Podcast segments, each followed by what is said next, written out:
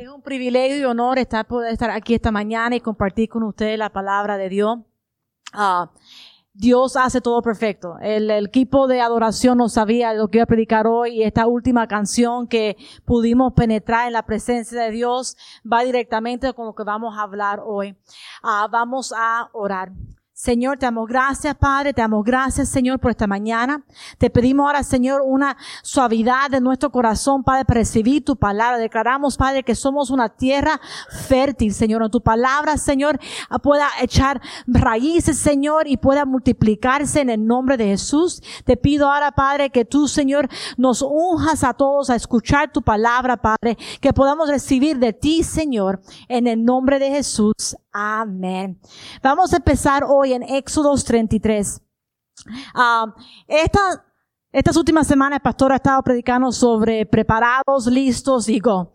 Y en esa preparación, que ese reto de, prepararnos para las áreas de nuestra vida y el de ir, hay tantas áreas que tenemos que nosotros tener en consideración. Nuestra familia, nuestra, las finanzas, nuestra carrera, nuestro, nuestro, um, crecimiento en la palabra de Dios, el reto de nosotros ir a evangelizar, tantas áreas nosotros considerar. Señor, ¿qué tú quieres que hagamos para prepararnos, para listarnos, para ir? Pero en eso esta mañana no vamos a hablar de cuándo vamos a ir, de, de, de a dónde vamos a ir, pero el cómo. ¿Cómo tenemos que ir? ¿Cómo tenemos que ir a, a donde Dios quiere que vayamos en toda área de nuestra vida? En nuestras finanzas, en nuestras relaciones con las personas, en nuestros en nuestra salud. Tenemos que ir de cierta manera. Y nos encontramos en Éxodos 33, verso 14.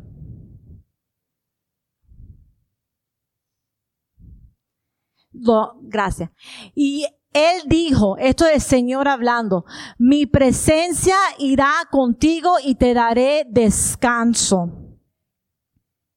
Moisés respondió a, Dios, cuando Dios le dijo esto, esto fue la respuesta de Moisés. Si tu presencia no ha de acompañarnos, no nos saques de aquí. Pues en qué se considerará aquí que he hallado gracia en tus ojos, yo y tu pueblo, sino que tú andas con nosotros y que yo y tu pueblo hemos sido apartados de entre todos los pueblos que están sobre la faz de la tierra. Y esta respuesta de Dios hacia Moisés. También iré, haré esto que has dicho por cuanto has hallado gracia a mis ojos y he, y he conocido por tu nombre, respondió Jehová a Moisés. ¿Cómo vamos a ir con la presencia de Dios? Tenemos que tener ese, esa valentía, ese denuedo, esa audacia de decirle a Dios, no me voy a mover si no es que tú vas conmigo. Y Moisés no hizo esta declaración y esta respuesta a Dios de un lugar de miedo.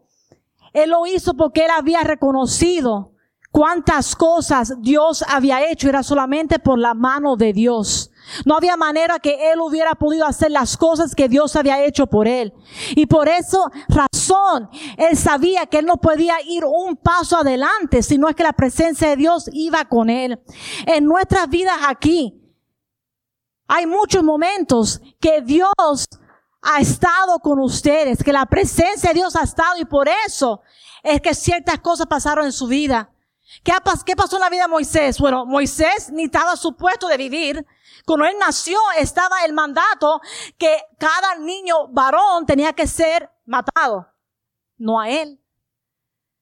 Moisés escuchó a Dios y habló con Dios en que una zarza ardiente. Moisés vio diez plagas que el poder de Dios hizo en el pueblo de Egipto y mediante ese tiempo él vio la protección sobre el pueblo de Israel cuando estaban pasando estas plagas. Moisés salió con el pueblo de Dios de Egipto, pero no salió con las manos vacías. Salió con gran abundancia del pueblo de, de Egipto a los israelitas. Salió en abundancia. No paró ahí Moisés se, encontró ahí en el mar rojo. ¿Y qué pasó? Dios apartó ese mar rojo y él pudo cruzar hacia allá, hacia allá. Moisés vio provisión divina en el desierto. En el desierto no hay una, no no hay una vaca que esté caminando por ahí. En el desierto no hay manantiales de agua. Pero en ese desierto Dios proveó agua y alimento para su pueblo. Provisión sobrenatural. Moisés vio una misericordia de Dios cuando el pueblo empezó a adorar otros dioses. Y él vio como Dios pudo tener tan misericordia. Él vio eso. Su pregunta a ustedes esta mañana, ¿han visto la mano de Dios sobre su vida? ¿Han visto lo que es caminar con la presencia de Dios? Caminar lleno del Espíritu Santo. ¿Han visto momentos que ustedes saben que esa provisión vino de Dios? En la palabra hay este salmo que I love it, me encanta. El salmo 27, o 37, 25, que dice, joven fui y he envejecido y no he visto justo desamparado ni su descendencia que mendiga el pan. ¿Han visto provisión sobrenatural sobre su vida? ¿Han visto que Dios ha podido abrir puertas que hombres no han podido abrir? Oportunidades que no se la merecían. Oportunidades y cosas que, ¿por qué yo? Yo ni soy que tengo las calificaciones mayor en eso. Pero por Dios pudieron entrar en eso. ¿Han visto la mano de Dios sobre su salud? Como Dios ha hecho milagros. Y por eso, porque lo hemos visto, por eso, porque sabemos, tenemos que saber que yo para dar un paso adelante, no tiene que ver con la oportunidad que se presente. Tiene que ver con la presencia de Dios guiándome y yo yendo con la presencia de Dios. Tenemos que tener ese de nuevo esta boldness que tuvo Moisés en decir, no me muevo si no es con tu presencia. No me muevo si luce bonito. No me muevo si escucho algo que parece bueno. No me muevo si no es con tu presencia. Porque solamente cuando tenemos ese de nuevo es cuando podemos entonces caminar en esa victoria que Dios quiere para nuestra vida. No estoy hablando que victoria solamente es que todo va a estar perfecto, pero que vas a poder uh, overcome, que vas a poder vencer cualquier cosa que se ponga adelante porque estás en el propósito de Dios sobre tu vida. Si me pueden ir a Hechos 1.8, caminar en la presencia de Dios es caminar llenos del Espíritu Santo. Jesús dijo, yo me voy, yo no voy a estar aquí, pero yo le voy a dejar el Espíritu Santo que va a estar contigo, que es tu consolador, es que va a revelar la palabra de Dios contigo. El Espíritu Santo. Hechos 1.8. Pero recibiréis poder cuando haya venido sobre vosotros el Espíritu Santo. Y me seréis testigo en Jerusalén, en toda Judea, en Samaria y hasta lo último de la tierra. El pastor predicó sobre esto la semana pasada, ¿verdad? lo que significa esos lugares. Pero esta mañana quiero que se enfoque en las primeras cuantas palabras de ese versículo. Jesús dijo, ve, pero primero que tienes que ir con el Espíritu Santo, con la llenura del Espíritu Santo sobre ti. Sin la llenura del Espíritu Santo no podemos vencer lo que Dios quiere que venzamos. No podemos cumplir el propósito que Dios tiene sobre nuestra vida. Necesitamos esa llenura del Espíritu Santo en Hechos 2, 1.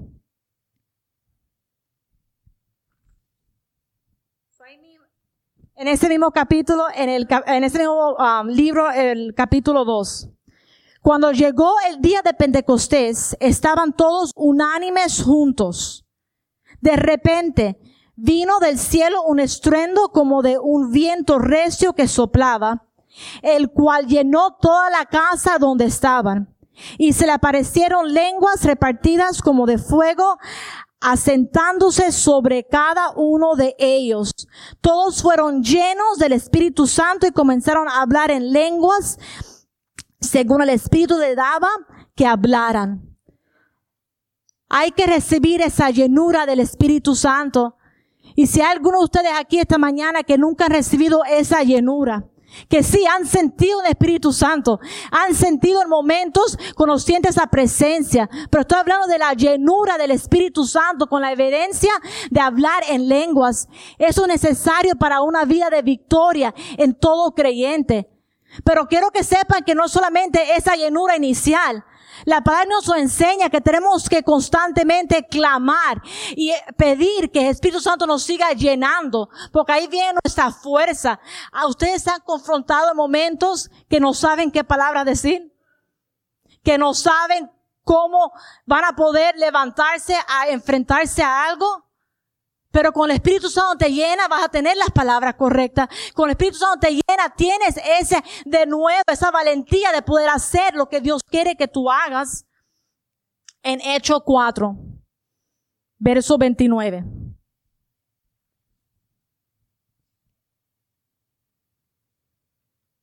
Hechos 4, 29. Y esto cuando estuvo, con la llenura pasó en Hechos número 2, inmediatamente después se empezó a predicar la palabra. Se empezó a predicar y se vieron milagros, pero también hubo mucho personas lleno contra lo que estaba pasando. So aquí nos encontramos. Y ahora, Señor, mira sus amenazas y concede a tus siervos que con toda valentía hablen tu palabra mientras extendes tu mano para que se hagan sanidades, señales y prodigios mediante el nombre de tu santo Hijo Jesús. Cuando terminaron de orar, el lugar que estaban congregados tembló y todos fueron llenos del Espíritu Santo y hablaron con valentía la palabra de Dios pero no sabes qué decir, cómo decir, que no sientes que tienes las fuerzas para poder ir adelante, ese es el momento que tienes que reconocer, es que es verdad, yo no tengo la fuerza. Es verdad, yo no puedo. Pero con la presencia de Dios, con la llenura del Espíritu Santo, yo sí puedo. Y estamos viviendo en tiempos que esto no es una recomendación, una cosa, ay, qué lindo, es una cosa de necesidad. Y el pastor habló brevemente sobre eso pero necesidad sobre nuestra salud. Ahora tenemos ese coronavirus, pero teníamos, yo recuerdo con una de las niñas cuando estaba encinta, que no vayas a la playa porque hay mosquitos, y si ese mosquito te pica, ya eso te daba esto y esto y esto. El swine disease. Toda cosa. a cada momento hay un nombre. Pero ¿sabe qué nombre está sobre todo nombre? El nombre de Jesús. Y no hay nada que pueda venir contra el nombre de Jesús. Pero a través no es nosotros, Señor, clamando a ti por tu presencia, tu llenura, en miedo, no en miedo, en la confianza, sabiendo como Dios tuvo conmigo y por eso estoy victoria. Hoy yo clamo, porque puede ser que la gente diga, ay, pero tú tienes miedo porque estás orando tanto. Si tú confías en Dios, porque tienes que, no, es porque yo sé que en todo momento yo necesito clamar y necesito, necesito ir a donde está la presencia de Dios porque ahí está mi victoria. En Marco 10, vemos un milagro que a mí cada vez que lo leo me llena tanto y me, me reta a seguir adelante de una manera más profunda. Marcos 10. Entonces vinieron a Jericó y al salir de Jericó él, sus discípulos y una gran multitud, Bartemeo el ciego, hijo de Timeo, estaba sentado junto al camino mendigando. Al oír que era Jesús Nazareno, comenzó a gritar, Jesús, hijo de David, ten misericordia de mí. Aquí vemos un hombre que estaba en necesidad física de una sanidad.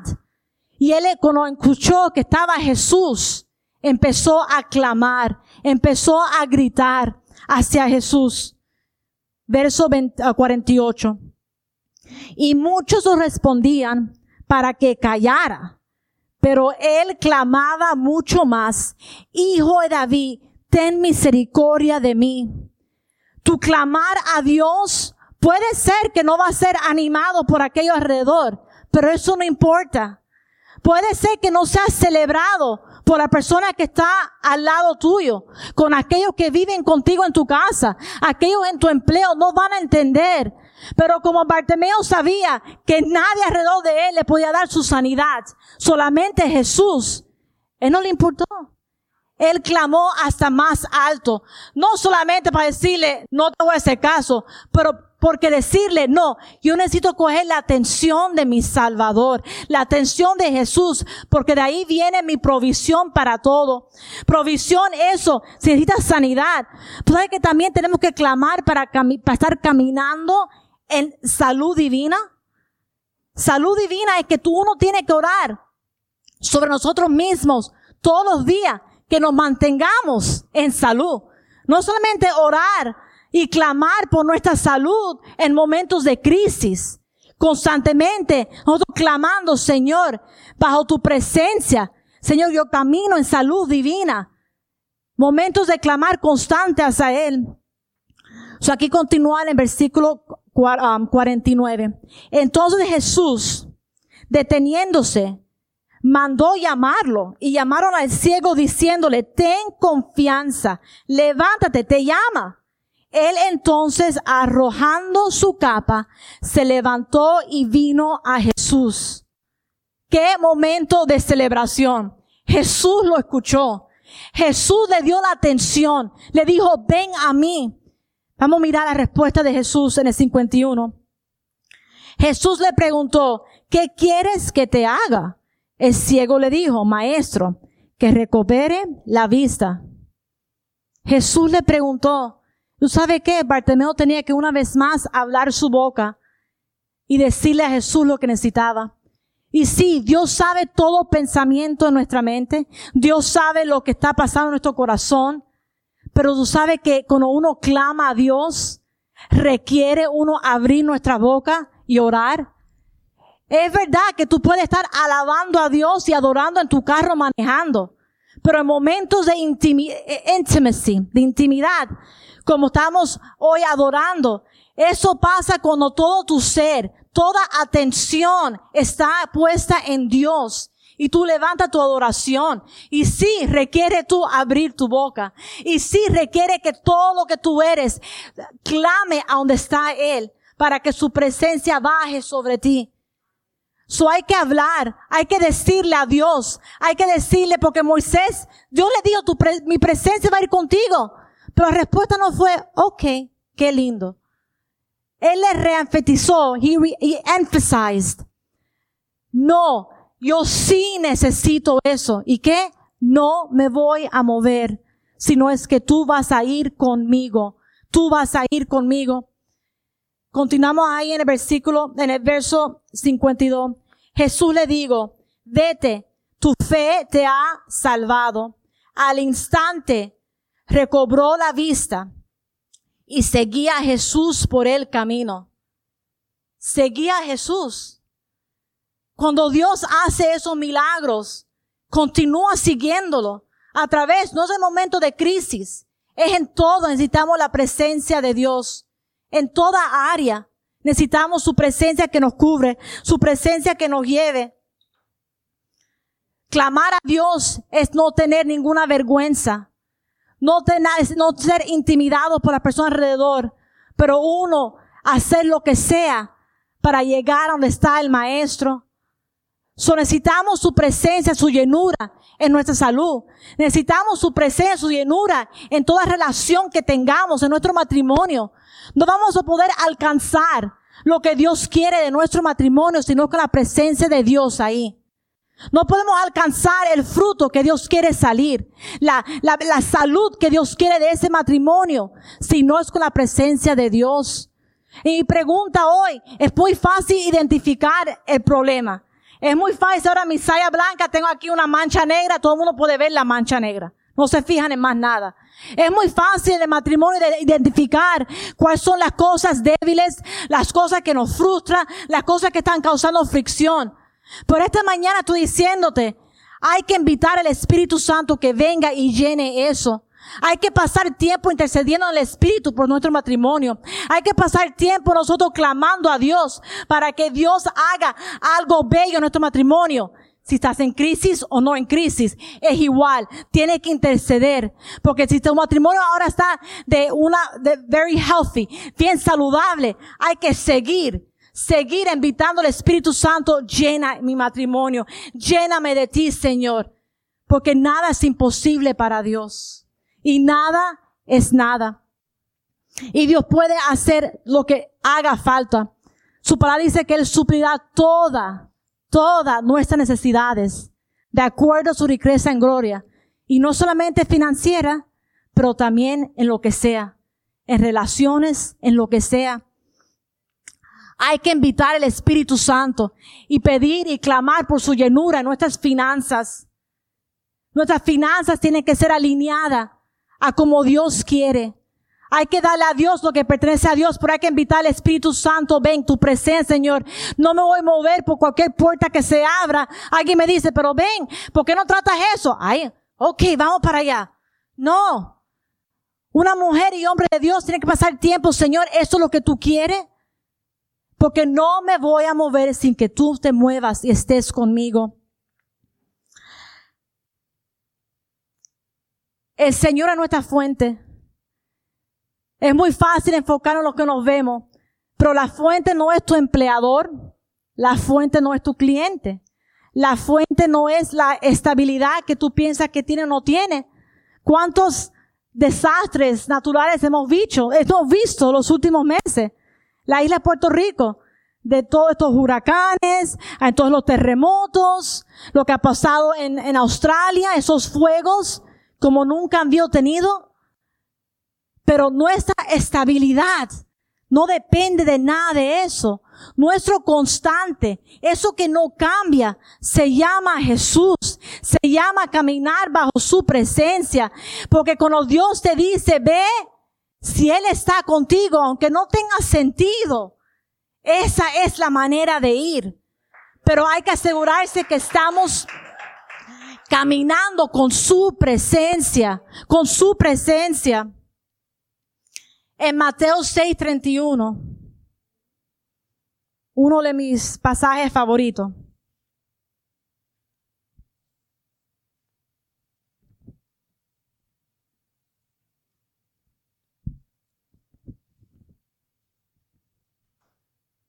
Mateo 6:31.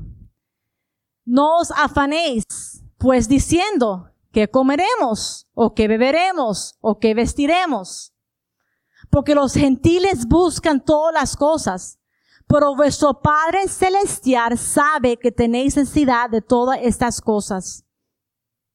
Mas buscar primeramente el reino de Dios y su justicia, y todas esas cosas os serán añadidas. Necesitas algo antes de pedir, y hay que pedir, hay que clamar por esa situación, es clamar por la presencia de Dios es clamar por la llenura de Dios, porque eso es lo que va a dirigir tus pasos y va a poder ser lo milagroso que necesitas en tu vida. A través, no hay nada imposible para Dios. Y hay que ir más profundo cada día. Eso es saber, Señor, tengo que clamar por tu presencia, Señor. Pero ¿cómo mantengo esa presencia? Bueno, si regresamos a Éxodo 33, en el verso 16, donde está lo que Moisés está pidiendo a Dios. Pues, ¿en qué se conocerá que he hallado gracia a tus ojos, yo y tu pueblo, sino que tú andas con nosotros y que yo y tu pueblo hemos sido apartados de entre todos los pueblos que están sobre la faz de la tierra. Para mantenerse en la presencia de Dios hay que ser separado para Él. Separado para Dios significa ser santo. Porque muchas veces escuchamos esa palabra santo, ok, ok, ok, eso, eso lo he escuchado en la parte religiosa, pero no. Lo que significa es ser apartados para Él. Estamos supuestos de sonar diferente, estamos supuestos de lucir diferente, estamos supuestos de actuar diferente, estamos supuestos de creer de una manera diferente, porque somos apartados. Los cristianos tenemos que lucir diferente a todo aquel otro pueblo que está allá afuera. Eso es lo que necesitamos hacer para mantenerlos en la presencia de Dios. Porque cuando el rey David vino y, fue a, recuperar, a recuperar la, el arca del pacto. Él lo hizo de la manera que Dios quería que se ha hecho. Cada cuantos pasos él paraba para adorar, para hacer sacrificio. ¿Por qué? Porque Dios lo quería así. Y así fue cuando pudo recuperar y el pacto de el, el the Ark of the Covenant pudo regresar al templo que representa la presencia de Dios. Son nosotros haciendo lo que Dios quiere de nosotros, mantenernos separados para Él. Es donde nosotros podemos mantener la presencia de Dios sobre nuestras vidas en todo momento.